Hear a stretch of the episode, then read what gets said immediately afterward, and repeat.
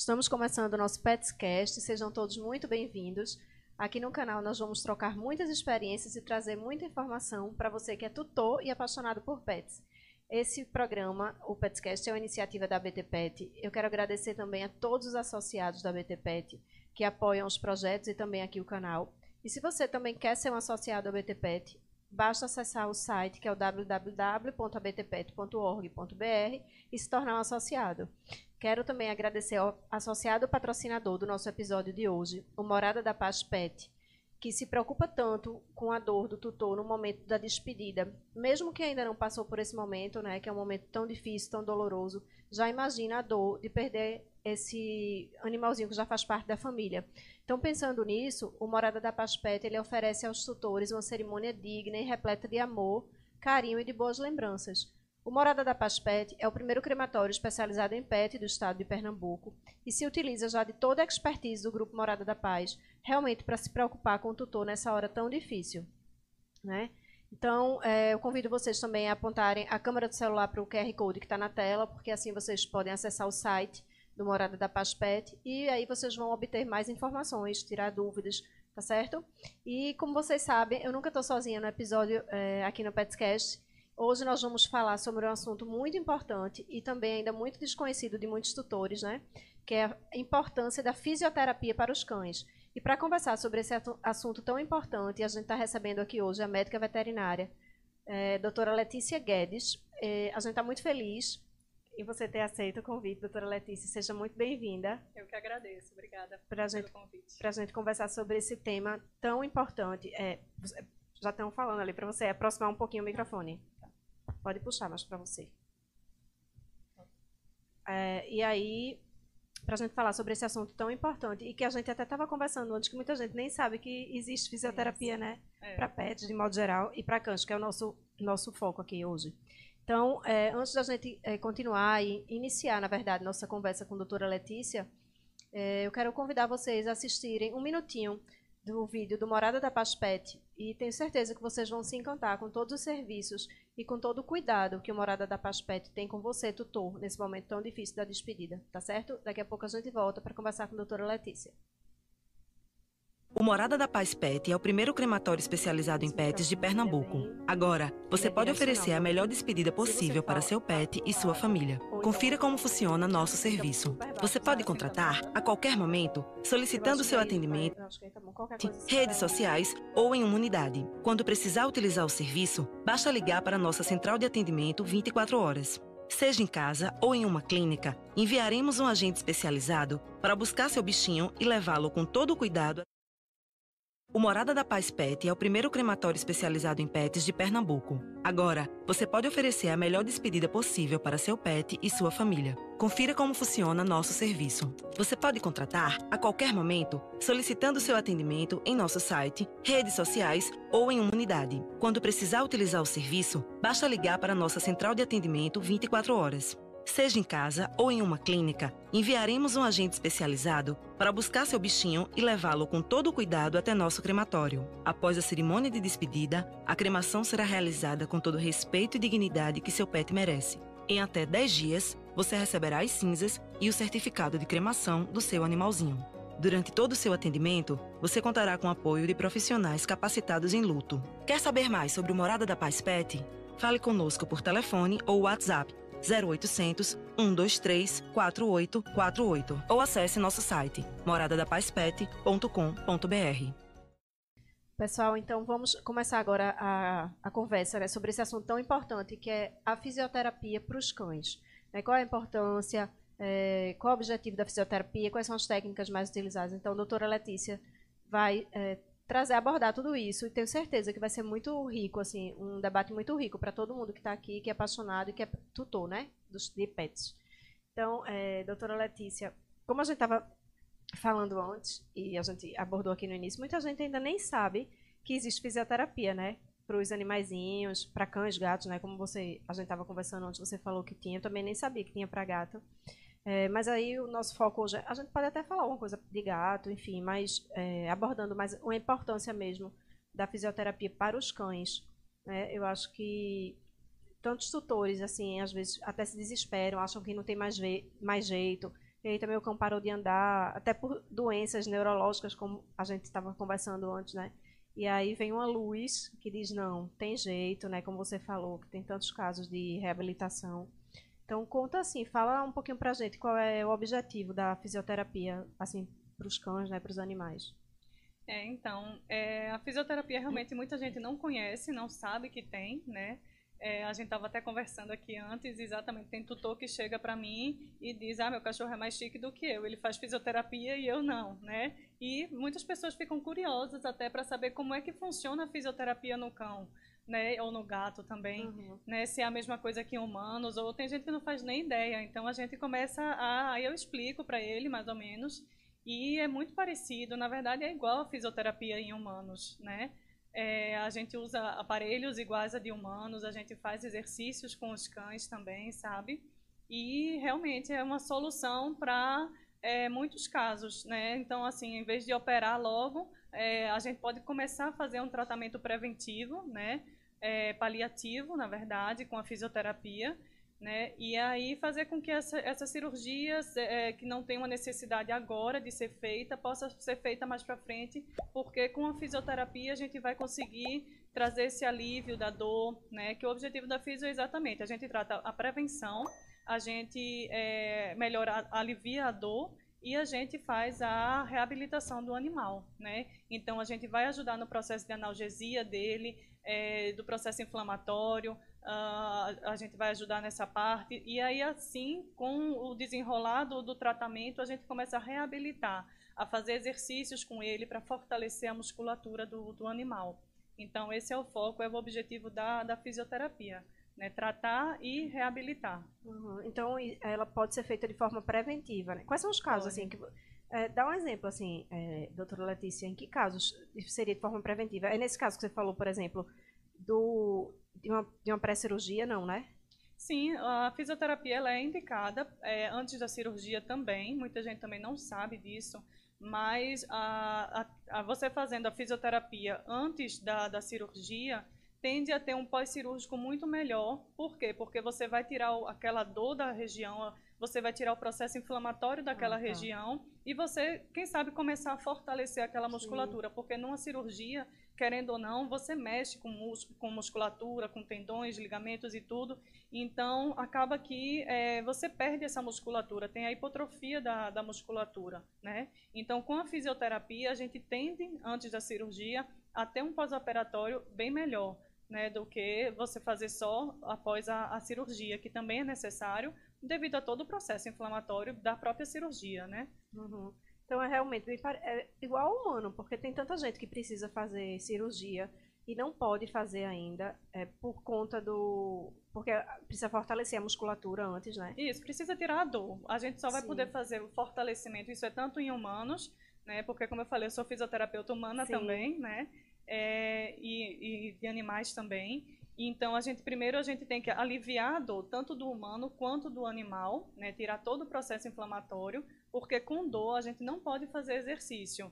Né? A gente não pode forçar aquela musculatura que já está, é, vamos dizer, prejudicada né? por conta de uma inflamação. Senão você vai sentir muito mais dor né, se você for fazer um exercício num animal ou numa pessoa que está com um braço que você não consegue nem levantar direito o braço e imagina eu pedir para você fazer um exercício. Então, primeiro a gente trata esse quadro, para depois a gente começar a ver aos poucos o que de exercício que eu vou passar para aquele animal, no caso, né?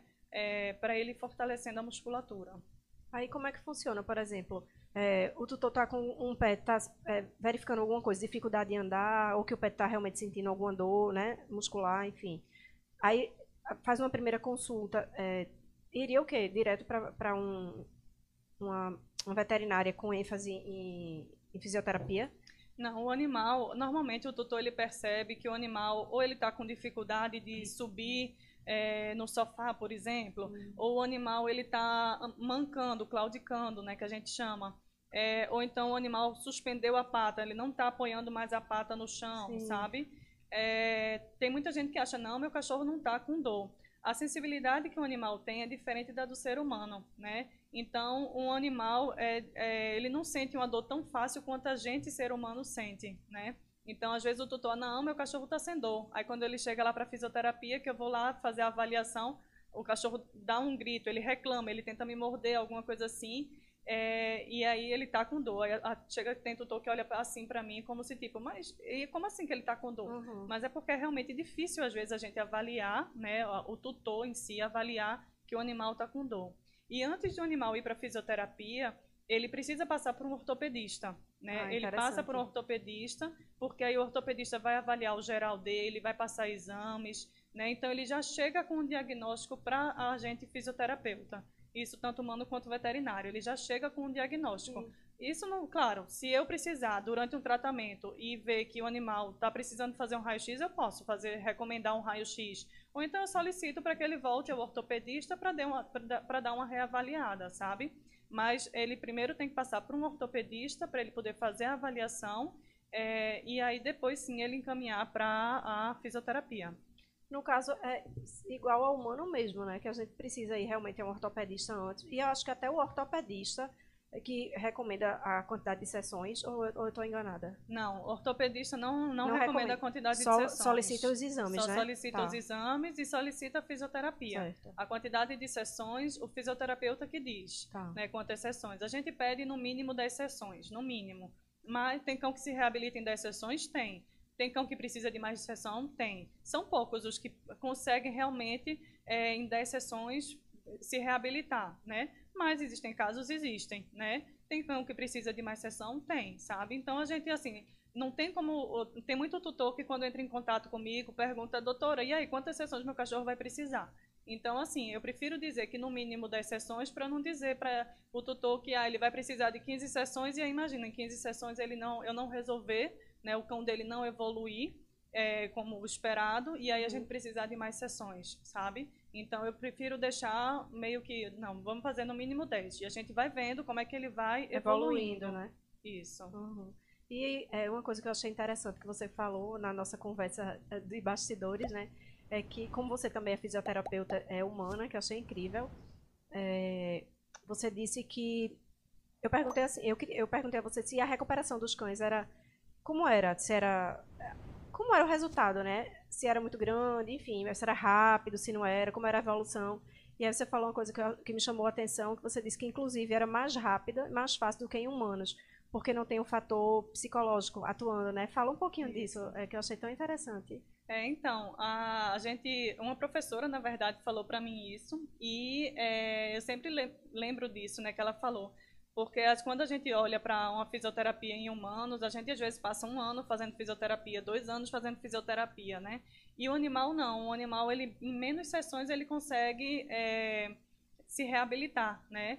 E aí, essa professora disse que eles conseguem fazer isso porque eles não têm realmente o fator psicológico como a gente tem né, de é, o emocional da, da, do humano, ele age nessas horas, né, quando a gente está com uma dor, quando a gente está com um problema no braço ou na perna, enfim, né, e aí a gente é, acaba demorando um pouco mais para ter esse processo, né, de, de reabilitação. Já o animal não, como ele não tem, né, a gente vai vendo como é que ele vai, é, ele vai evoluindo muito, muito mais rápido, sabe?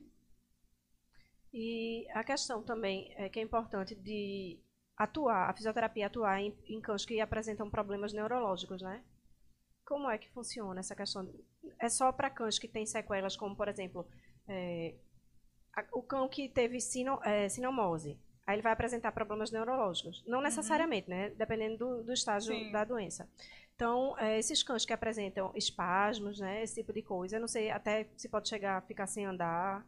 A sim. sinomose pode paralisar também, né? Pode, pode paralisar. Aí isso tudo, a fisioterapia também é indicada nesses casos, né, doutora? Sim, sim. Eu atendo alguns casos, sim, de, de cães com sequela de sinomose.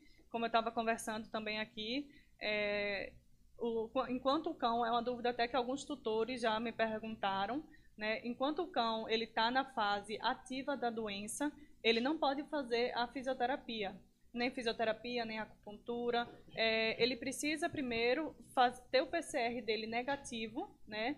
E aí sim ele começar a fazer a físio. Por quê? A fisioterapia ela só vai tratar as sequelas. Ela não vai tratar enquanto ele está na fase ativa da doença. Então, ah, quando ele terminou o protocolo, o tratamento dele, fez novamente os exames e o PCR dele deu negativo, a gente sim pode é, iniciar a, a, fisioterapia com ele. E aí o animal chega sem andar, né? É, muitas vezes.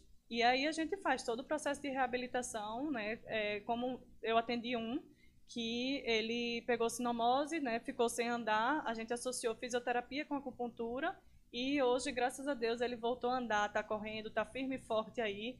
E a gente ficou super feliz com a evolução dele. Deve ser muito satisfatório quando com você certeza. vê né, um trabalho assim, o resultado de um cãozinho voltar a andar. É. Então, doutora Letícia, é, a questão da obesidade, ela pode ter alguma coisa a ver com fisioterapia? A fisioterapia pode ser aplicada em caso de obesidade? Não sei se para reverter o caso se para controlar é, a obesidade, que é considerada doença também em pet. Sim, sim. Também. A obesidade, ela traz uh, problemas né, articulares, porque sobrecarrega as articulações. Então, o animal obeso, ele vai ter problema nas articulações, na, uma, ele pode ter uma artrite, ele pode ter lesão, qualquer outro, outro tipo de lesão. Né? E aí sim é indicado fazer fisioterapia. Mas a gente, a gente pensa, ah, um cachorro obeso, vamos pegar, botar ele na fisioterapia e ele vai fazer exercícios logo de, de cara assim. Não, a gente primeiro faz uma avaliação dele e tudo, é, ver se ele está com dor em alguma, alguma região.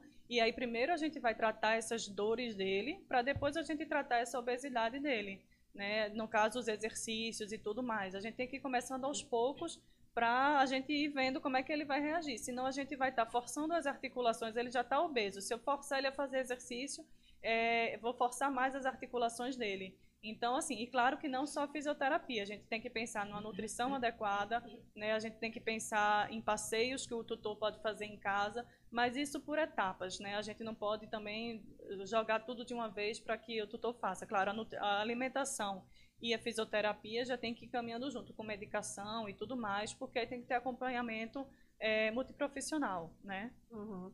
Aí, no caso, você, quando você fala isso, que é, no caso da obesidade, né? Tem feito um acompanhamento multidisciplinar, né? Nutricionista, fisioterapeuta, enfim. É, e aí o, o, tutor chega em casa e tem que andar com o animal, faz parte, deve fazer parte do protocolo, né? Isso. É, e em outros casos que os cães fazem fisioterapia, o tutor precisa complementar em casa também, assim, via de regra, tipo uma tarefinha de casa, olha, quando chega em casa você tem que fazer isso, ou não, ou basta as sessões lá com você. Não, tem casos que a gente passa uma tarefinha de casa sim, né? E é, isso ajuda muito. Por exemplo, um cão que teve sinomose, né? está com a sequela de sinomose. É um dos casos que a gente realmente passa exercício para fazer em casa. Por quê? Porque ele vai para fisioterapia duas vezes na semana. E os outros dias da semana, né? O que, que o tutor pode fazer para ajudar? Então, eu passo uns exercícios para fazer em casa, eu ensino na hora para o tutor como é que faz os exercícios, peço para ele fazer na minha frente, eu, eu é, autorizo ele filmar uh, eu, eu, fazendo para ele poder fazer em casa, né? Também esse exercício para ver se está sendo feito de uma forma correta. Peço até para que ele, quando fizer, é, filme qualquer coisa e mande para mim, se tiver alguma dúvida, para que tudo seja feito de uma forma é, certa, né? E o animal evolua é, bem, né? Então, eu, eu, passo em determinados casos, sim. Outros casos, não. Eu não, não passo é, é, nenhuma tarefa de casa a princípio.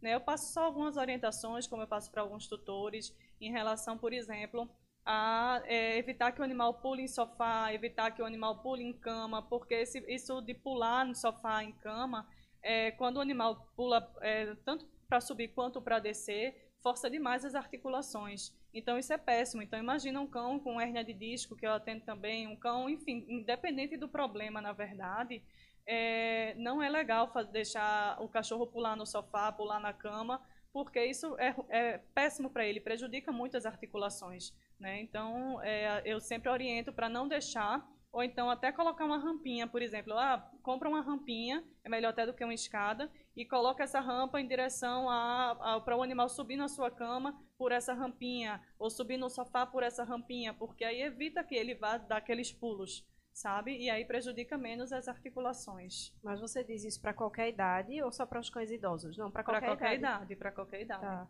Porque desde novinho, principalmente a gente prevenir desde o começo, né, desde que desde pequeno o filhote, de que ele não pode ficar é, pulando, porque tudo começa quando um animal é filhote. Sim. Claro, tem predisposições de raças, tem, né, de ter uma hernia de disco, de ter luxação de patela, ou seja lá o que for. Mas mesmo que o animal não tenha uma predisposição, né, de ter algum problema ortopédico, mas é bom a gente prevenir de, alguma, de uma certa forma para que ele não venha a ter mais na frente algum problema. Então, eu peço também para emborrachar, botar emborrachado ou tapetes antiderrapantes se o piso desliza muito. Né? Hoje em dia, todo mundo mora em apartamento, então os pisos de cerâmica escorregam muito. Isso é péssimo para o animal. Né? Então, eu peço para colocar é, pisos antiderrapantes pela casa, né? É, ou, ou, que quando for brincar com ele, não deixar que, jogar a bolinha e o animal sair deslizando, derrapando pela, pelo chão. Isso é péssimo para ele, para ele mais na frente ter um problema de, de patela ou qualquer outro problema em si, sabe? É, displasia, né? Displasia também. Isso. Se você hoje vê uma quantidade muito grande, eu acho que talvez seja por causa disso.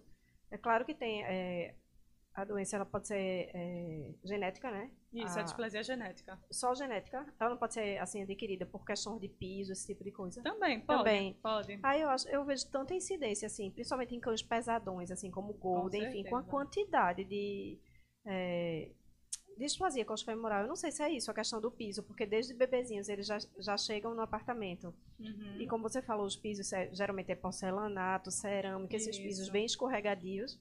Né? E aí eles já ficam lá, já derrapando. derrapando. É, na verdade é mais genética a displasia, né? Sim. O pai ou a mãe tendo, passa para o filhote.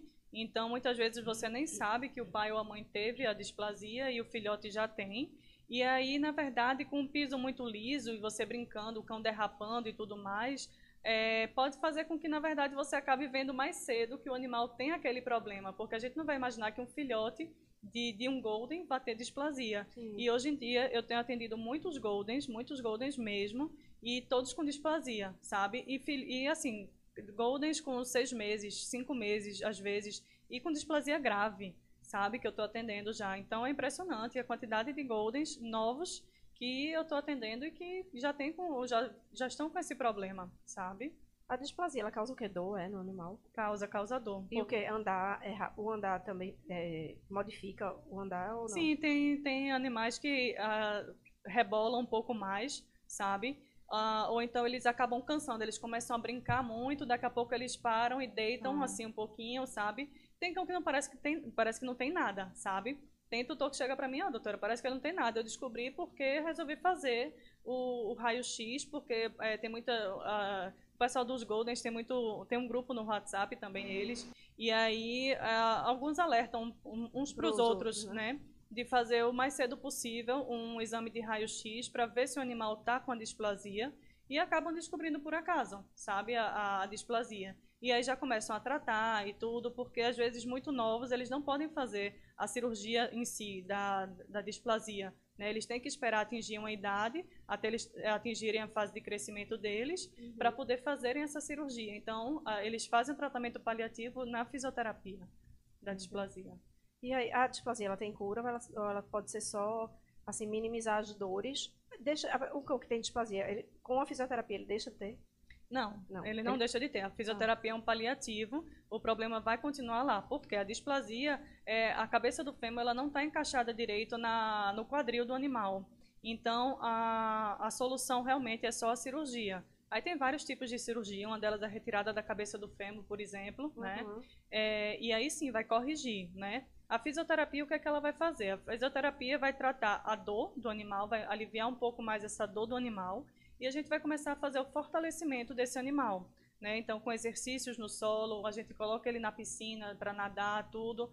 Né? E aí, é, depois, isso vai fazer com que, exatamente, faça com que ele é, espere um pouco mais de tempo para poder fazer essa cirurgia, né? Chegar à fase da idade dele para uhum. fazer a cirurgia, sabe? Então, assim, a, o, realmente, o que vai solucionar esse problema vai ser a, a cirurgia. Enquanto, antes, aí, se ele não tiver chegado ainda à idade ideal para fazer a cirurgia, ele vai fazer a fisioterapia justamente para ter uma qualidade de vida melhor, né? Isso, para ter uma qualidade de vida melhor. Sentir dor, né, aí pode ser que aí tem alguns que ah, fazem a fisioterapia agora, melhoram, a gente dá alta, mas mais na frente pode ser que ele precise retornar novamente, porque ele não chegou, por exemplo, na fase de um ano de idade, que é quando ele já é adulto, né? uhum. né? Então, pode ser que mais na, é, durante esse tempo, dos seis meses, por exemplo, até um ano, ele precise retornar para a fisioterapia para poder fazer novamente a, a fisioterapia para aliviar a dor, caso ele volte a sentir. Depende muito também, é como eu disse antes, a fisioterapia não é também só o que eu faço é, lá na, na, minha sala do, do, atendimento. São os cuidados que o tutor tem que ter é, em casa também, né? Uhum. exatamente, com piso escorregadio, com brincadeiras e tudo mais, que isso vai fazendo com que o animal ele é, consiga ter uma qualidade melhor de vida até a, a realização da cirurgia. Bom, doutora Letícia, é, cães, é importante essa questão que você falou no começo, de quando ele é filhote, para ter os cuidados desde que o cãozinho é filhote. Porque tem muita gente que, quando o cão já começa a poder passear, vamos supor, seis meses, sete, é, seis meses, aí já começa a correr muito com o animal. E eu ouvi falar, me corrija se eu estiver errada, que não é bom percorrer grandes distâncias assim com, quando é filhote. É, assim, que pode que... prejudicar as articulações. É, porque né? ele está na fase ainda de. É... Como é que eu posso dizer? Desenvolvimento, tá desenvolvimento das articulações e tudo. Então, assim, percorrer grandes.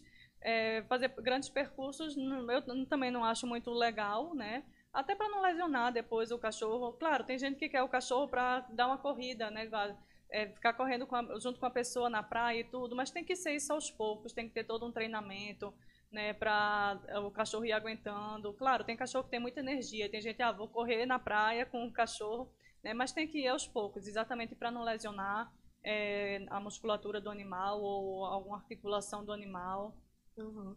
E qual o tempo, é, em média, que dura as sessões? Tem um tempo médio vai depender da, do problema do, que aquele indivíduo está enfrentando ou não? Tem uma regra, ó, a sessão dura em média meia hora, 15 minutos? Não, tem muito tutor que me pergunta, assim, quanto tempo demora. E, assim, varia muito, mas, assim, no máximo uns 40 minutos de sessão dura, com certeza. Pode ser que dure menos, pode. Depende muito exatamente do plano que eu tracei para fazer de tratamento Sim. naquele cão, sabe? E eu acho que se demora muito, eles ficam impacientes, não? os cães. Nada tem cão que acha que é uma festa lá, sabe? É, é adora ficar lá, se puder nem vai embora. Tem Isso outros é. que já chegam morrendo de medo e estão doidos para ir embora. Vão direto para a porta e ficam lá olhando na porta, sabe? A hora que vão embora. Mas, assim, tem cão que se diverte lá, sabe? Que encontra outro cão e aí fica, né, quer brincar com outro cão e tudo. Enfim, mas é mais ou menos isso. É entre meia hora e 40 minutos de, de tratamento. Claro, a primeira sessão sempre demora um pouco mais, porque eu faço primeiro uma avaliação do animal, eu converso com o tutor ah. para procurar saber do problema e tudo. E aí a primeira sessão realmente demora, porque aí depois dessa avaliação é que eu começo o tratamento, sabe? Mas essa primeira sessão, ela já pode, é, por exemplo, eu fui para o ortopedista, ele passou os exames, aí os exames eu volto para ele, ele indicou a, a, a fisioterapia. Aí eu vou para você. Quando eu chego lá, já levo o meu cão já, ah, já e já pode iniciar a já. primeira sessão aí, né? Isso. Ah, tá. Aí ele leva os exames e leva o cão que aí a gente exatamente, eu converso com o tutor, o tutor ele vai me explicar tudo o que aconteceu, né? Então eu pergunto, na verdade eu, a, eu anoto lá a raça do animal, a idade, né? Porque aí pela raça a gente já sabe que tem algumas raças que têm determinadas predisposições, a idade, se o animal é muito novo, se o animal ele é mais idoso e tudo, né? É, e aí eu converso com o tutor perguntando o que foi que aconteceu antes dele ir para o ortopedista, o que é que você observou e há quanto tempo? Há quanto tempo você observou que ele estava, por exemplo, levantando a pata ou que ele estava mancando? Aí eu vou anotando tudo isso, sabe? É, e aí eu depois disso eu olho os exames, né? Faço as minhas, as minhas anotações em relação ao que foi diagnosticado pelo ortopedista. É, e aí depois eu faço os testes no animal. Pergunto também se ele está com as vacinas em dia, remédio de verme, remédio de carrapato, se ele está tudo em dia. É, e aí eu começo a fazer uns testes nele, no animal, né, para ver se ele tem presença de dor, se ele tem sensibilidade, é, se ele tem dor profunda, dor superficial, propriocepção, enfim, vou avaliando um pouco das, de cada coisa, né, uhum. nele. E aí a partir daí é que eu vejo o que é que eu vou fazer de tratamento nele, né, é, e enfim, traçando, né, o tratamento dele. Mas claro, toda toda sessão que ele for, eu vou estar tá sempre avaliando como é que está esse grau de dor dele uhum. se ele está evoluindo é, bem nessa no tratamento, né? Então toda vez eu vou lá, palpo a região, vejo como é que está de, de, dor e aí é que eu vou vendo como é que eu vou é, fazer o tratamento. O doutor Letícia, eles reclamam mesmo de dor? Reclamam assim, você consegue mesmo identificar que eles estão sentindo dor? Porque, é, como você falou, que tem tutores que não percebem, né, que o animal está com dor. Uhum. Assim, acho que só quando for uma coisa mais perceptível, realmente tá mancando, ou tá, não tá apoiando a pata no chão, alguma coisa assim. Uhum. Ou não levanta, aí também é demais, assim, para não perceber. Mas se ele tiver só andando normal, quietinho, não estiver demonstrando dor, muitas vezes o tutor não sabe. E quando leva, por alguma razão, até num clínico, enfim, o clínico mexe, ó, oh, acho que ele está com dor, indica para o ortopedista e chega até você, aí você consegue identificar com mais facilidade essa dor, assim, na uhum. primeira sessão, por exemplo? Sim, sim, eu avalio logo, né, na primeira sessão, e ele tem a reação de quando ele ele tá com dor, dele tentar morder, dele rosnar para mim, Sim. alguma coisa assim, sabe? Demonstrar o incômodo mesmo, É, né? para mostrar o incômodo. Claro, que tem muito cão é que é, é, não me toque. Então a gente tem que saber até diferenciar é. o não me toque do tipo, ele tá com dor mesmo. Tem os sabe? que já são escandalosos. Tem os Tocou, que já, são, já é, é, da escândalo, exatamente. né? Exatamente. Aí a gente tem que saber é, diferenciar, é, diferenciar isso para poder ver se realmente o animal tá. E claro, e sempre juntando com o que o tutor fala. Porque às vezes o tutor, não, mas meu cachorro não está mais mancando, meu cachorro ele está andando melhor e tudo. Então, assim, a partir do que o tutor fala e a partir do que eu vejo cada sessão, é que eu vou exatamente traçando o que, que eu vou fazer de, de tratamento. Certo. E é, é nessas sessões o tutor é, necessariamente precisa estar é, acompanhando ou, ou não pode, ou é obrigatório como é que funciona? Não, o tutor tem que estar, tá, tá, né? tem, tem que estar tá na sala, porque ele me, acaba me ajudando até quando eu vou colocar o aparelho. Tem muito cão que se sente muito mais seguro com o tutor dentro da sala, Sim. sabe?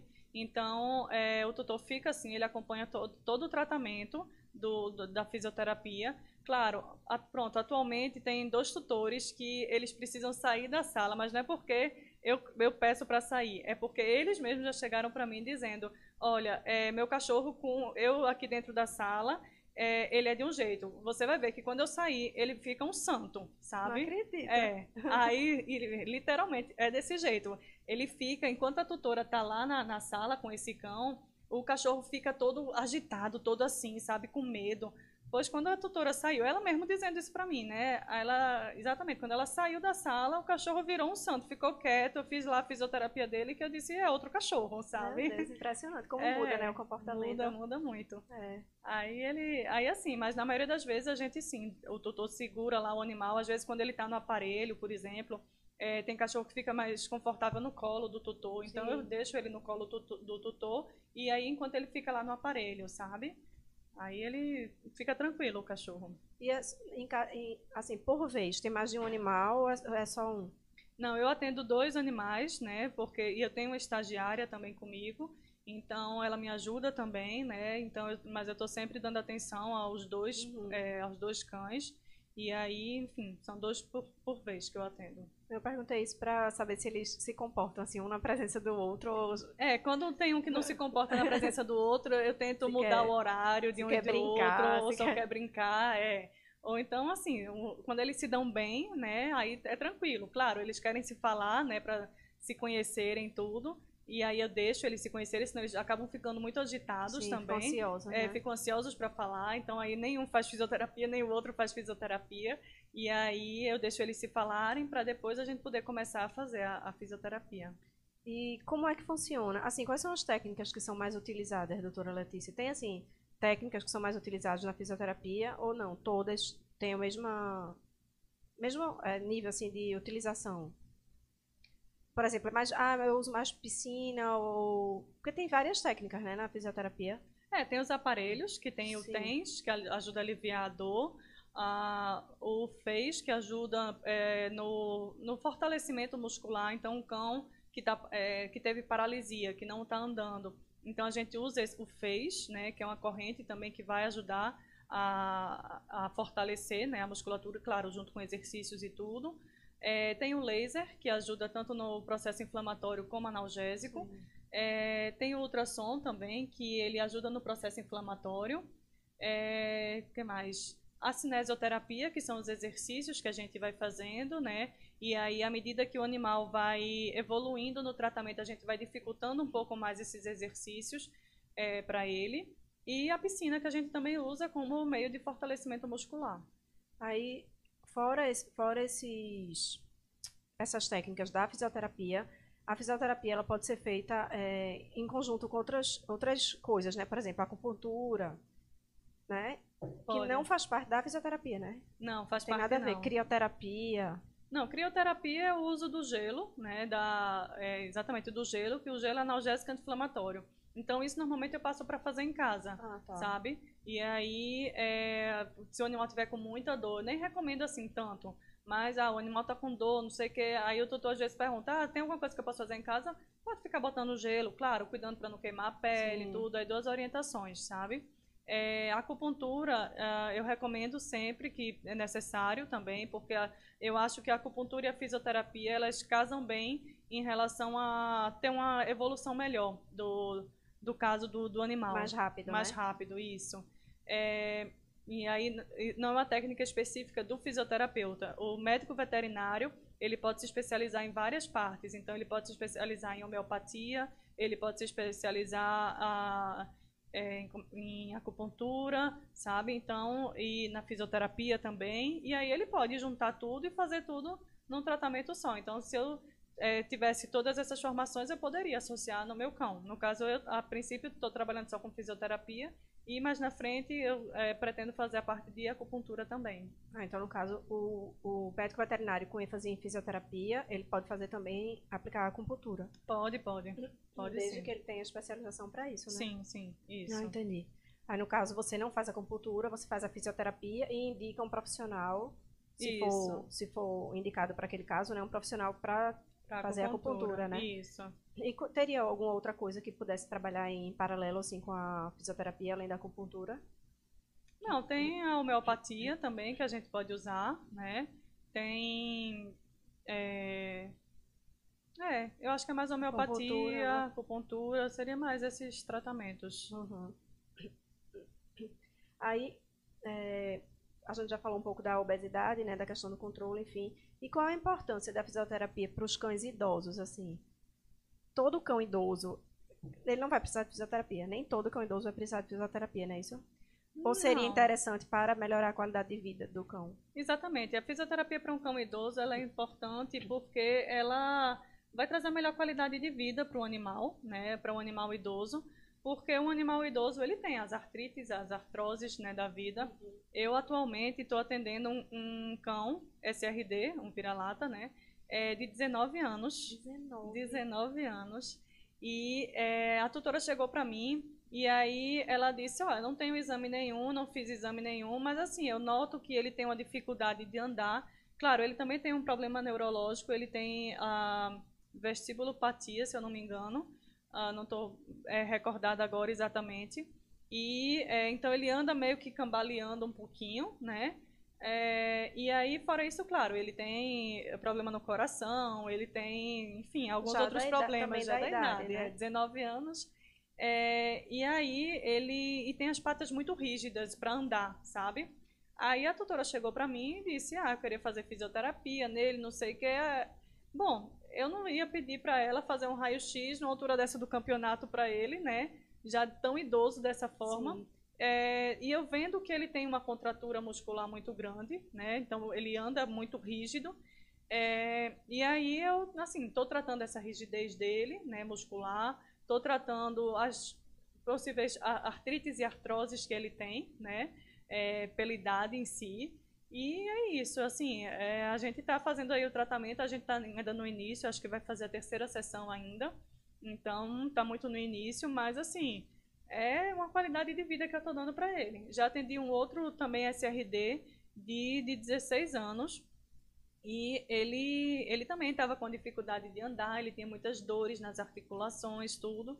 E a gente começou a tratar, ele já fazia acupuntura, na verdade, aí a acupunturista indicou para mim para associar o tratamento, sabe? E aí, é, enfim, a gente eu, a- fez juntas o tratamento, fizemos juntas o tratamento. É, e aí, enfim, ele agora está fazendo só acupuntura, né? Eu acho que ele está fazendo só acupuntura, na verdade. Mas assim, a gente eu fiz até onde eu podia em relação à fisioterapia, né, para dar uma melhor qualidade de vida para ele. E, na maioria dos casos, o resultado é notório, assim, né? É, sim, eles notam que ah, Que os é- tutores, né, que eles Ah. andam um pouco melhor e tudo, né? Então, é bem bem legal. E a questão do de cães que fazem, praticam esporte, né? Como agility, por exemplo. É importante o tutor é, se atentar para isso, para levar a um ortopedista sempre, como questão preventiva mesmo. Não deixar para lesionar, assim, fazer essa inspeção, verificar como é que está o cão e até fazer um, uma fisioterapia mesmo para fortalecer uhum. os, a questão muscular. Não sei se você já atendeu algum cão assim que faz agility, faz algum. Não, nunca atendi nenhum cão que faça agility. Eu acho que é muito difícil, na verdade, um tutor procurar fisioterapia para isso, é né? né? Mas eu acredito que tenha muitos cães que tenham lesões musculares, lesões articulares, alguma coisa assim, porque são atividades de alto impacto, né? Isso. Então, é, mas é difícil, realmente. Nunca, nunca atendi nenhum não. caso desse, não. Mas seria importante, né? Seria. Eu seria acho que importante. ainda falta muito, é como a gente sempre conversa aqui, acho que as pessoas levam muito os pets ainda para clínico geral, é, no caso de cão, por exemplo. Uhum. Clínico geral, dermatologista, o dermatologista é muito visitado, é, né? Uhum. Mas quando você parte para oncologia, é, oftalmo, até nutrição mesmo, nutricionista, né? E fisioterapia, enfim, acho que ainda não tem, não faz parte muito da cultura dos tutores observarem, isso. Partirem para isso, assim, de forma espontânea, sem observar nada no cão, né? Acho que uhum. só quando uhum. observa mesmo, eita, observei um nódulo, eita, vou procurar, procura. é, observei alguma coisa diferente nos olhos, vai uhum. procurar um oftalmo. Mas para fazer um exame de rotina mesmo, acho que vai para o clínico. Até Isso. porque se o clínico é, perceber alguma coisa, vai indicar para um, um, profissional daquela área, né? Isso, é. É difícil. Eles, exatamente, quando notam alguma coisa, é que eles vão procurar algum profissional, né? Eles não vão de uma forma preventiva, né? Ah, vou, quero prevenir que meu cachorro não, é, que ele não venha a ter uma hérnia de disco. Não. Uhum. Eu, pelo menos eu nunca atendi nenhum cão né, que acontecesse isso de forma preventiva. É, a pessoa já chega na fisioterapia com aquela doença que o animal já tendo aquela, aquele problema, na verdade, né? E a hernia, a hernia disco, a incidência é muito grande, né, em cães. É, muito. E pode ser tratada, assim, curada ou controlada com fisioterapia ou necessariamente tem que fazer cirurgia? A fisioterapia é que nem a displasia, é um paliativo. paliativo. Só a cirurgia. cirurgia mesmo que vai fazer né? Agora tem casos que é operável, tem casos que não é operável, ah, porque tá. é uma cirurgia bem delicada, né? Afinal é na coluna, né?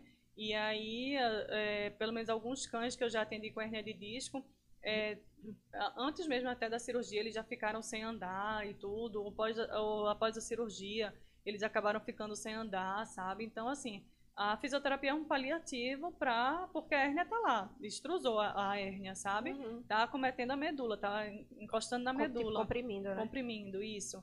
E aí o animal ficou sem andar. Então, assim, a gente vai aliviar na fisioterapia a dor, tirar a inflamação daquele local, uhum. né, para poder a gente depois fortalecendo aquela musculatura ou fazer o animal é, voltar a andar, né, no caso que muitos cães, como eu disse, né, ficam sem andar, então a gente vai ter que fazer a reabilitação desse animal para ele voltar a andar. Entendi. E quais, quais são. É, tem algum caso assim curioso que você. Curioso, não vou dizer curioso, mas que você achou que era muito difícil. Um cão que chegou em situação muito difícil e que, você, e que realmente a fisioterapia deu resultado assim. Você lembra? Fora esse caso que você contou, né, do cãozinho que estava com sinomose, que tinha, acho que tinha paralisado mesmo, tinha parado de andar e voltou a andar, né, e tá andando agora. É. É, não, na verdade, em cão eu tive de um gato que eu atendi, que ele teve meningite bacteriana, é, e aí ele ficou sem andar também, como sequela, né? E aí ele fez fisioterapia e acupuntura, e é, graças a Deus ele voltou a andar, né? Ele deu uma, uma boa melhora né, nisso. E fiquei muito feliz porque eu até fiquei meio assim, né, quando eu recebi esse caso. É, e aí ele voltou a, a, andar, mas ainda faltava a gente terminar o processo de reabilitação. Mas aí eu não lembro, houve algum problema que o, esse gato precisou passar por alguma cirurgia específica, não, não da, desse, desse problema, sabe? Uhum. Mas de algum outro problema, não, não me recordo agora. E aí, enfim, ele não voltou mais para a fisioterapia. E, enfim, é, foi um caso bem, bem interessante. Então, e fora esse, os casos de sinomose também, que a gente faz com que eles voltem a andar. Na verdade, cada caso que a gente consegue reabilitar, eu acho que tudo é maravilhoso, assim, é bem satisfatório para a gente. Ô, doutora Letícia, aí é, você falou que você recomenda no mínimo 10 sessões, né, para poder acompanhar a evolução de cada paciente. Mas a partir, assim, é, da, de quê? Da terceira sessão, não é que ele é, já esteja bem, mas nota-se uma melhora mesmo, até para cão que está sentindo dor, tudo isso, assim, a mobilidade, ele fica se andando melhor. Não tem como eu dizer que a partir da terceira sessão ele vai estar, tá, é, a gente já vai notar uma melhora. Tem cão que a partir da quinta, tem cão que a partir da décima, tem cão que é, a partir terceira, da eu disse assim, terceira, quarta, uhum. sabe? Assim, no meio do tratamento já uhum. pode ir melhorando. É, depende de cada caso. Não uhum. tem como uh, eu dizer, não, a partir da terceira sessão a gente já vai ver evolução. Não, tem muitos cães que às vezes passam 10 sessões fazendo analgesia porque a dor está muito grande, por exemplo, sabe? Então, assim, depende muito é, de cada caso, sabe? E no caso, pode, aí, como, quando você fala em analgesia, seria o que? É medicamento? Não, não, não. não. o uso do TENS, que é o aparelho, né, o choquinho ah, tá. que a tá. gente chama, né, que usa em humanos humano também. também. É, a gente usa o aparelho de TENS como analgesia, a gente usa o laser como analgesia também. É, e assim, a medicação, na verdade, o ortopedista passa por um tempo e depois é o tratamento com a fisioterapia mesmo. Tem até tutor que pergunta, ah, doutora, você acha que precisa passar algum medicamento, não sei o que? Não, a fisioterapia vai ajudar. Se o, o, ortopedista passou por aquele tempo, a não ser que o animal esteja com muita dor, sim. e aí sim, ele precise de alguma medicação, mas normalmente não é o caso, sabe? E a gente passar uma nova medicação para ele. É só por, geralmente a, a medicação é passada é, bem, acho que naquela fase aguda mesmo, né, da dor isso, que o cão. Isso. Aí depois com a fisioterapia é. já vai substituir pela medicação. É isso uhum. ou eu estou errada? É, não, estava até lembrando de um caso de uma de um São Bernardo que eu atendo e ela tem osteoartrite no no membro é, anterior.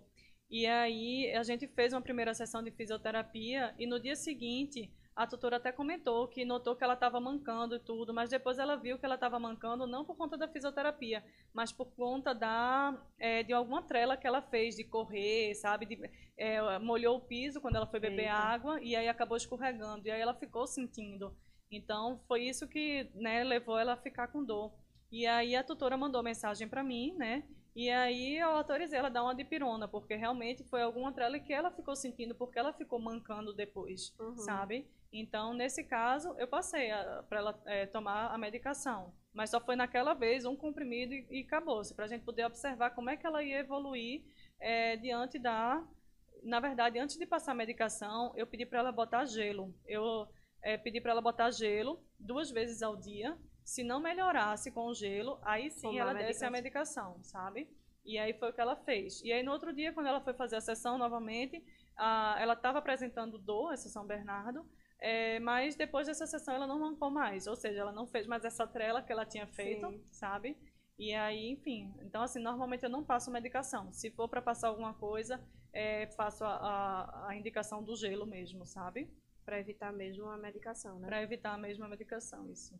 E fazer tudo através da, das sessões de físio. E uma coisa que você falou também que eu acho interessante é que é, na fisioterapia pode ser usada a piscina, né? Isso. Aí quais são os casos, assim, doutora Letícia? Não são todos os casos, né, que você, que você indica para piscina? Não, todos os casos para fortalecimento. Ah, é? Sim, todos os casos. Ah. Um, um paciente, porque a piscina vai fortalecer a musculatura, né? E a piscina, a natação, na verdade, em si, fortalece toda a musculatura, fortalece como um todo, né? Então, todos os casos, sim, a gente coloca na piscina, né? é, uma hernia de disco, uma luxação de patela, tudo, mas o animal não pode estar com dor, o animal não pode. É, é, principalmente ele não pode estar com dor, né, para a gente poder colocar ele, porque exatamente vai forçar. A água, ela é boa, é, é um excelente tratamento, porque não vai ter a, a, a como é? A resistência, né, a, que a gente tem se não, né, se não fizer a, o exercício fora da água, não é isso? Então, é, a piscina é excelente meio para tratamento. Aí nunca... E eles gostam da piscina, a maioria? Tem uns que gostam, tem é. outros que odeiam piscina, sabe? Então, e é outra coisa que a gente tem que avaliar, né? Porque já teve um cão que eu coloquei na piscina e era um bulldog, se eu não me engano ele odiou, odiou mesmo, assim, sabe? Ficou apavorado. Então eu tirei logo ele da piscina. Pra, até para não traumatizar. Para não né? traumatizar. Uhum. E aí o que é que eu fiz? Não, ele não vai seguir o protocolo de tratamento de usar a piscina. Eu vou fazer agora o tratamento só é, no solo com ele, de exercícios mesmo. Porque o objetivo não é esse, de estressar o animal, claro, nem certeza. gerar um trauma no animal de jeito nenhum, né? Ah, o foco lá é a reabilitação. Então, se ele não se deu bem, a gente tem que respeitar isso dele né? E aí a gente fazer outro meio de tratamento para ele. E aí nas sessões, é, é, eu acho que é igual ao humano, né? Quando você vai para fisioterapia, eu, por exemplo, já fui fazer fisioterapia, aí usa vários aparelhos em uma única sessão, né? Ou alguns. Não é sempre um aparelho só, por exemplo. É, não, também não tem regra. Se o animal tiver com dor, eu uso o laser, o ultrassom e o TENS. Ah, tá. Mas vai ter um determinado momento que eu não vou precisar mais usar todos os aparelhos. Eu posso usar só um anti-inflamatório, por exemplo, ultrassom. Né? É, não vou precisar mais usar. Se ele não tem dor, eu não preciso mais usar o TENS. Né? Eu posso fazer só um processo anti-inflamatório preventivo, uhum. assim, sabe? Enfim, não tem uma regra, sabe? Para, ah, eu tenho que usar os três, ah, eu só vou usar dois. Tá. Não. E nem os exercícios, né? Também vai variar. Não é obrigatório ter exercício na sessão de fisioterapia, não. Se o animal tiver sem dor, sim, sim ele vai fazer exercício. Com dor, aí você vai para os anti-inflamatórios. Isso, com né? dor, a gente tem que tratar primeiro essa dor, essa inflamação, para depois a gente é, pensar em fazer os exercícios. Porque aí é fortalecimento muscular já, tudo. Então, eu não posso fazer um fortalecimento numa região que está é, inflamada, que está né, é, com dor. E qual caso, quais são os casos que você indica a homeopatia, por exemplo? Eu não, é... não, não trabalho com homeopatia. Não, você não indica? Não, eu indico, mas aí indico profissional que trabalhe com a parte de homeopatia. Sim, mas tem algum caso específico você nota, aquele, esse animal ele precisa, além da fisioterapia, também de homeopatia? Assim, às vezes tem cães que precisam, às vezes cães muito ansiosos, às vezes Sim, cães muito é, enfim, é, teve até um cão que ele era muito dependente da dona, muito assim. Aí eu, recomendo, né? Eu falo, ah, tem homeopata que eu conheço, tudo. E aí eu indico sim para uhum. poder também tratar, porque não adianta a gente também tratar só aquilo, né? A gente tem que ver o animal como um todo. Isso é importantíssimo. Então, pois é. Então por isso que eu gosto de recomendar sempre, ah, vai para acupunturista, ah, vai para homeopata, faz isso, faz aquilo, procura tal profissional, sabe? Eu acho que isso que você fala é muito importante. E a gente sempre fala aqui da importância do profissional ter esse olhar, uhum. né, voltado não só para o que você está fazendo, porque, por exemplo, você é fisioterapeuta, né, médico veterinário com ênfase em fisioterapia. Chega lá, ah, não, meu trabalho é esse, eu faço fisioterapia, não faço homeopatia e pronto. Não, você vai além, Sim. seu olhar vai além, para o bem-estar mesmo do Sim. pet como um todo, né? Claro. Então, é, ah, eu acho, ele é ansioso, veja que coisa maravilhosa eu estou aqui fazendo porque ele está com dor, mas eu noto que ele uhum. também é ansioso. Então, que tal aliar a homeopatia com a fisioterapia? Isso, isso. E, né, tornar aquele animal tão, tão mais equilibrado. Uhum, né? Isso é maravilhoso. Certeza, com certeza, é, muito importante. Que, né? Acho que todo profissional deveria olhar o animal como um todo e não olhar só para aquele problema, né? Então, se você acha que ele está precisando de alguma orientação a mais, ah, vai fazer vai procurar tal profissional, eu passo o telefone do, da clínica da, do, uhum. do, profissional, ou o telefone, enfim, de, do, do, profissional em si, e peço para a pessoa procurar e tudo para ter esse acompanhamento. Eu acho interessante sempre essa comunicação. Assim como, por exemplo, tem ortopedista que é, liga para mim, ou eu ligo para o ortopedista, né, para conversar sobre o caso. Tem uma cadela que eu atendo que ah, eu é, até fiquei de ligar para o ortopedista e para poder ele me explicar melhor sobre o caso dessa cachorra, né, que ela já fraturou o, o fêmur e já passou por umas quatro ou cinco cirurgias, Nossa. ela. E aí, é, a última cirurgia, inclusive, foi há 15 dias atrás, sabe? E aí, enfim, eu tô, assim, vou ligar para esse é, ortopedista, né, para poder conversar, trocar umas ideias com ele. Então, isso também acho bem importante, essa troca de informações para a gente poder saber como é que a gente vai seguir com o tratamento. Isso, para avaliar juntos, né? A melhor Isso. forma de, de, seguir com o tratamento. É maravilhoso Isso. mesmo. E aí você falou em cirurgia. Então, a fisioterapia também é uma excelente é, solução aí para o pós-cirúrgico, né, doutora Letícia? Com certeza. Atendo muitos pacientes no pós-cirúrgico, né? É mesmo é, tem muita gente que pergunta, ah, doutora, é, a partir depois da cirurgia, com quanto tempo depois eu posso é, começar a fazer a fisioterapia. No dia seguinte, você já pode eu começar já a fazer a fisioterapia. no dia seguinte, você já pode ah, começar é? a fazer a fisio, sim. Mas aí, o que, que a gente vai fazer? A gente só vai poder fazer a analgesia, porque, claro, numa cirurgia tem toda, todo o trauma em relação à cirurgia, né? Porque mexeu em músculo, mexeu em tendão, mexeu em várias coisas, né? É, e aí, a, a gente faz a parte de analgesia, ou uh, é, de anti-inflamatório, né? É, enfim, a, a, o laser que ajuda também no processo de cicatrização, né, é, pós-cirúrgico. Então, enfim, a gente vai fazendo até o animal retirar os pontos, né, e a gente vai avaliando como é que ele vai é, evoluindo, né, após a retirada dos pontos, para a gente poder começar a fazer os exercícios com ele. Que aí sim é para fortalecer a musculatura, isso, tudo isso, é. né? Com certeza. Doutora, eu acho que a gente falou tanta coisa já. eu não sei se você é, acha que a gente não teve, é, faltou abordar alguma coisa, já que é, é, o seu dia a dia, né? Uhum. Eu estou aqui como tutora, é, fazendo essa ponte assim como tutora, e eu também estou aprendendo muito, porque eu não sabia nada assim de fisioterapia. Eu sabia que existia, mas tinha muitas curiosidades aqui, né? Fiz todas as minhas anotações de dúvidas realmente. É, nem sabia que eram os mesmos aparelhos que usava para humano, eu achava que era totalmente diferente. Uhum. Eu acho que muita gente que está assistindo a gente também pode ter essa dúvida, né? Que está sendo esclarecida, acho super importante, super válida. E aí, acho que no seu dia a dia, não sei se você lembra de alguma coisa que não foi abordada ou alguma coisa que é muito importante é, deixar aqui é, para os tutores, é, alguma informação. Não sei se você quer complementar alguma coisa que eu não falei ou que a gente não falou aqui. É, não, não, eu gostaria de falar só que, assim, exatamente quanto mais cedo a gente começar a prevenção, né, é, de um cão que está com algum problema, alguma hernia de disco, por exemplo, ou uma displasia é, coxo-femoral, que comece a tratar desde o começo, né, o mais rápido possível, para evitar que esse cão sofra, porque querendo ou não, eles sofrem com esse problema da displasia, né? E assim que eu comecei a atender alguns Goldens, né, é, exatamente, eles ficavam até comentando comigo, eles, doutora, se todo mundo fosse que nem a gente, de fazer logo os exames, né, para poder descobrir se ele tem a displasia e começar a tratar, não chegariam às vezes numa fase, o animal não chegaria numa fase de muita dor, de né, ficar mal mesmo e, é, enfim, ter que ir logo para uma cirurgia, sabe? Sim. Então, enfim, eu acho que são essas coisas de a gente começar a pensar em, em, tratar logo desde o começo, em procurar ver, né, até se o pai ou a mãe tem a, o problema da displasia uh, pra, e que possa ter passado para o filhote, né, no caso. É, enfim, eu acho que são esses os casos que eu mais trato: hernia de disco, displasia, luxação de patela. É... A luxação de patela tem que, ela requer cirurgia? Dependendo do grau, sim. Dependendo, dependendo do, do, grau, né? Isso. Ah, tá. Porque são quatro graus, se eu não me engano ou são cinco, não, não me recordo agora. É, e aí no quarto ou no quinto grau, com certeza já é indicativo de, de cirurgia, sim.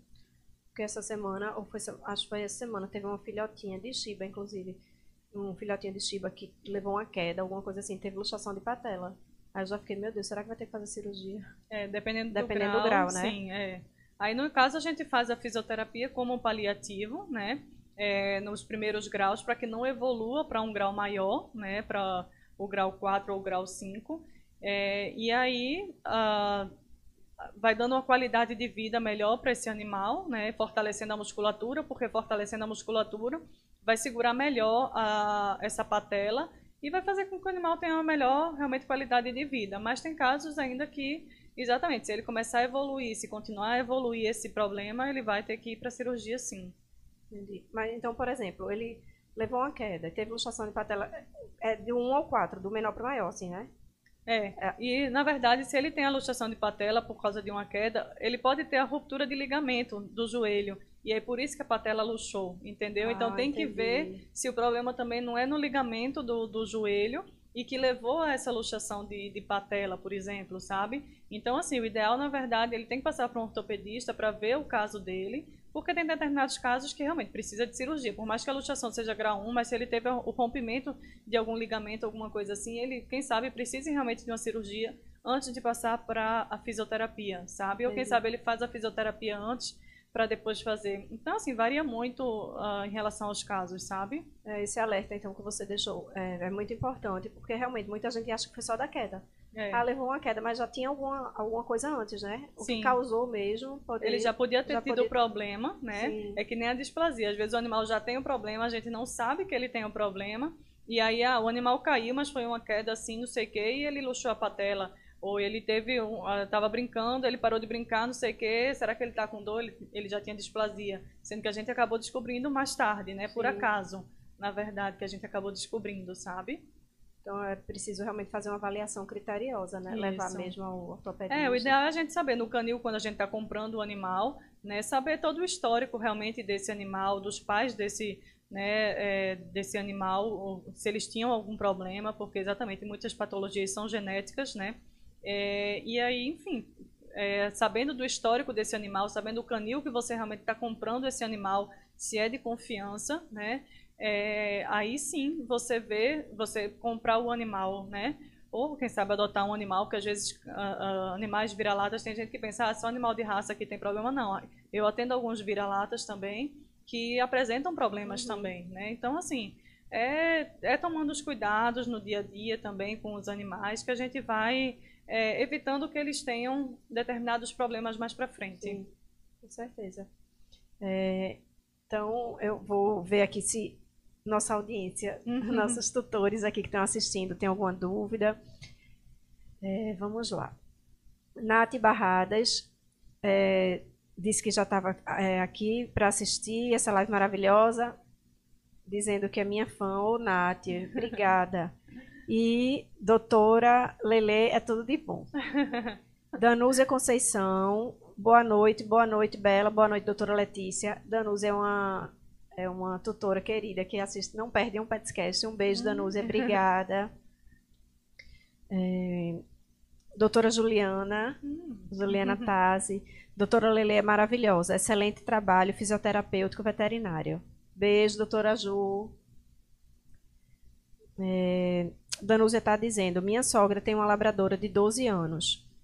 Ela teve a doença do carrapato e depois disso ficou toda.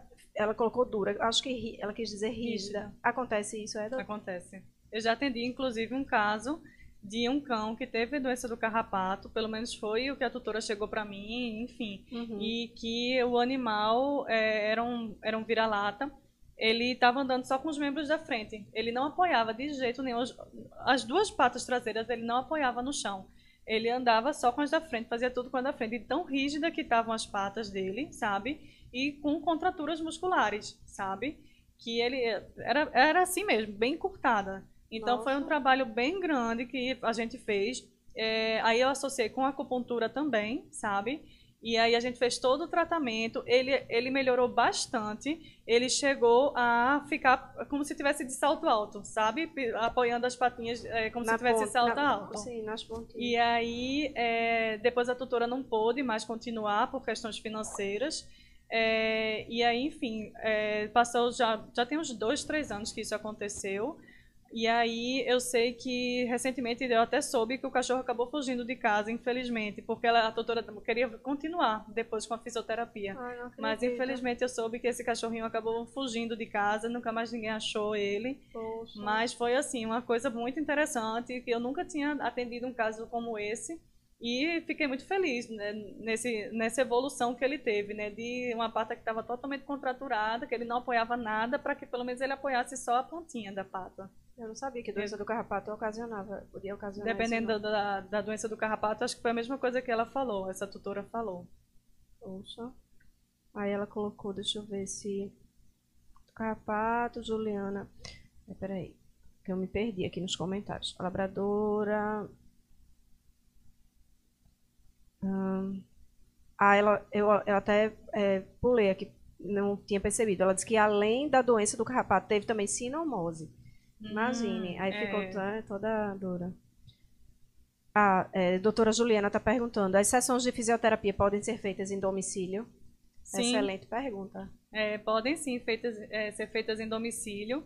É, eu atendo tanto domicílio quanto em clínicas, sim. né? É, podem ser sim, eu levo normalmente todo o material, tanto aparelhos quanto é, coisas para fazer exercício.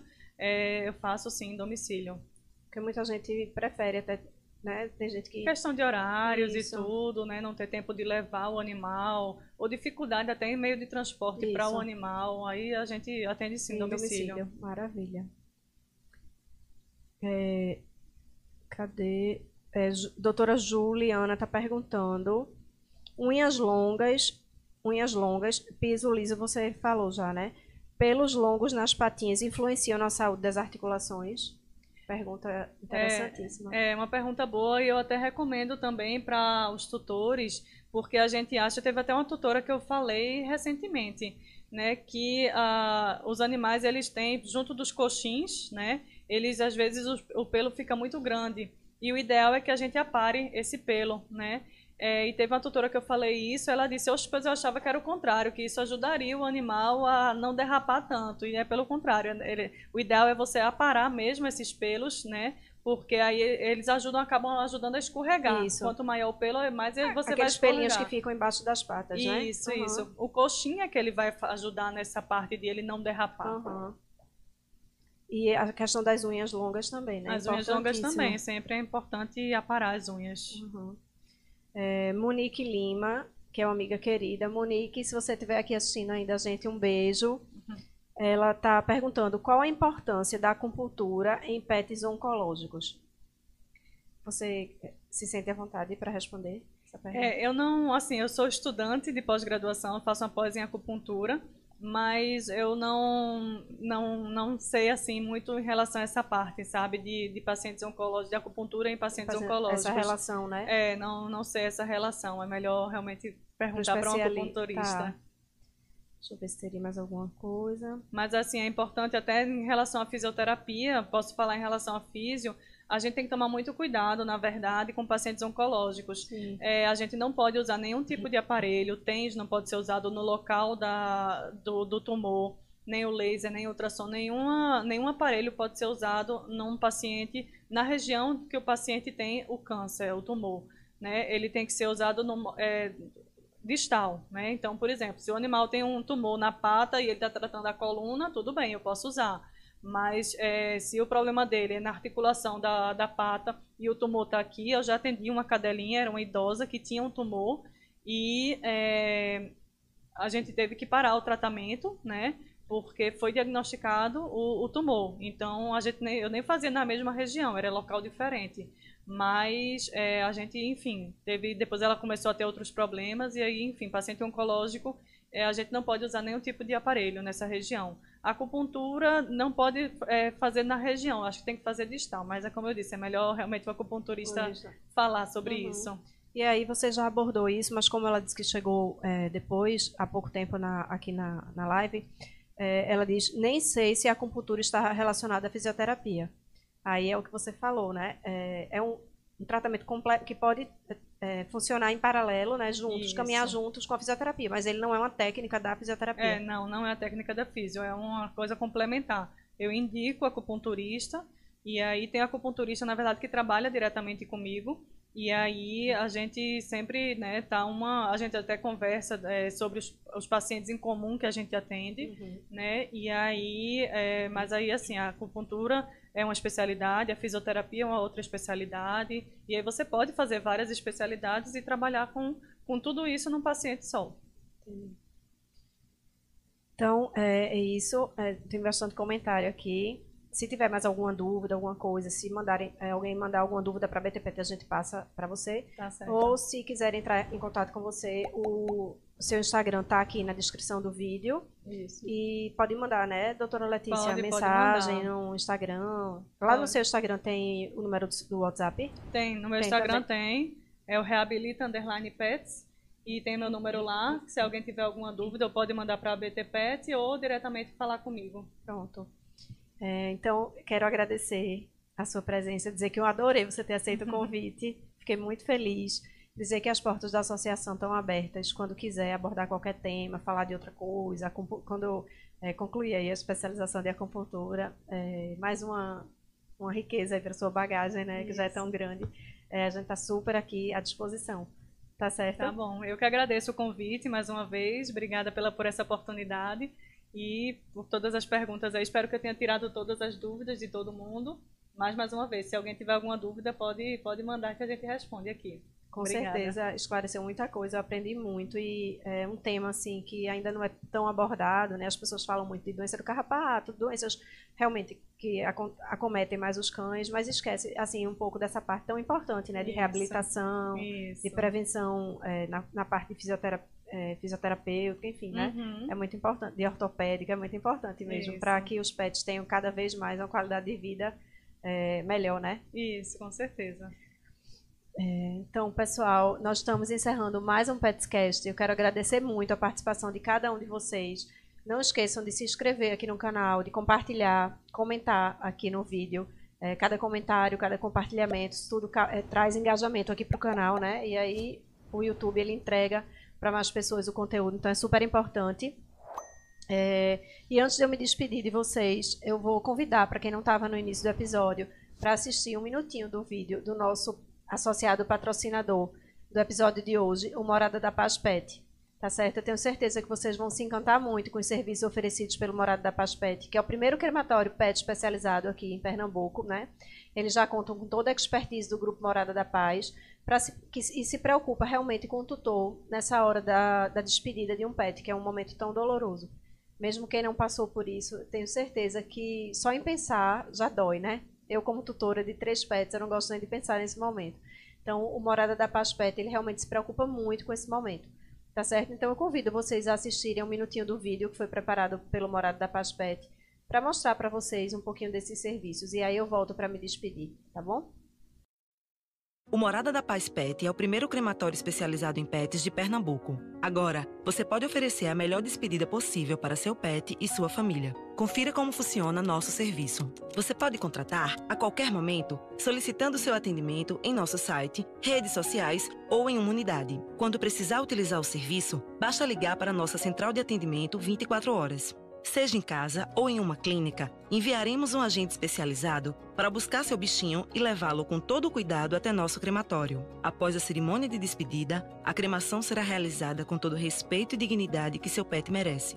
Em até 10 dias, você receberá as cinzas e o certificado de cremação do seu animalzinho.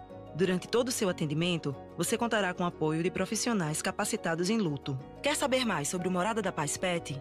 Fale conosco por telefone ou WhatsApp 0800 123 4848 ou acesse nosso site moradadapazpet.com.br. Pessoal, então quero agradecer a todo mundo que assistiu o vídeo, que ficou com a gente até o finalzinho do Petscast. Muito obrigada mesmo pela presença de todos e até o próximo episódio.